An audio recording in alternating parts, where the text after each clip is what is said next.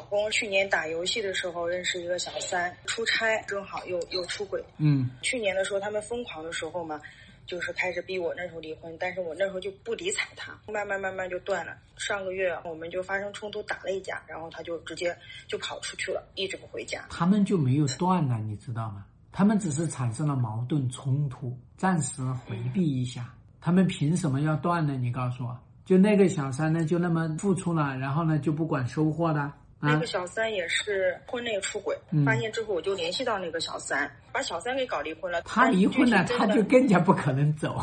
小三都已经快五十岁了。越大年龄越不可能走，那肯定要粘上你老公。所以呢，你要跟他开战。你这样拖拖到最后呢，他会觉得你怂，他才敢又跟你打架，又又跑走了。女人呢，千万不要去忍，不要去拖。你忍了，最后呢，就是在纵容他。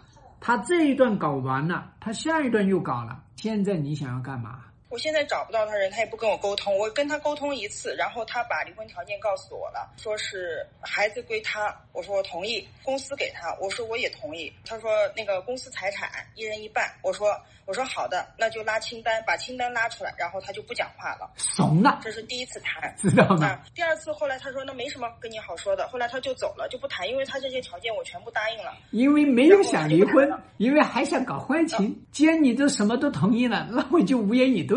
我还是出去外面搞去。第二次我又找到他了，他回来拿衣服嘛，拿了一件衣服的时候，我又把他堵到家里，我说谈谈呀，继续谈。然后他这次就谈了两条，他就说孩子归他，让我出孩子的抚养费，其他任何都没谈，然后就又跑了。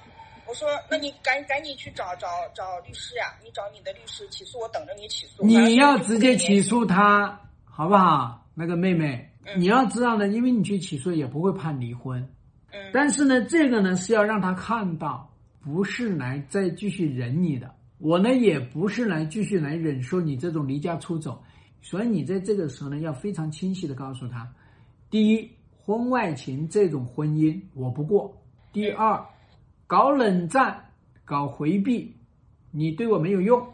那第三呢，我要开始来起诉，我不是跟你闹着玩。就你这样的话，我告诉你，在后半生你都会处在这样的状态。你想想，你老公多大？我老公四十五，我比他小。他且还能折腾到六十、七十、八十，你还怎么跟他弄啊？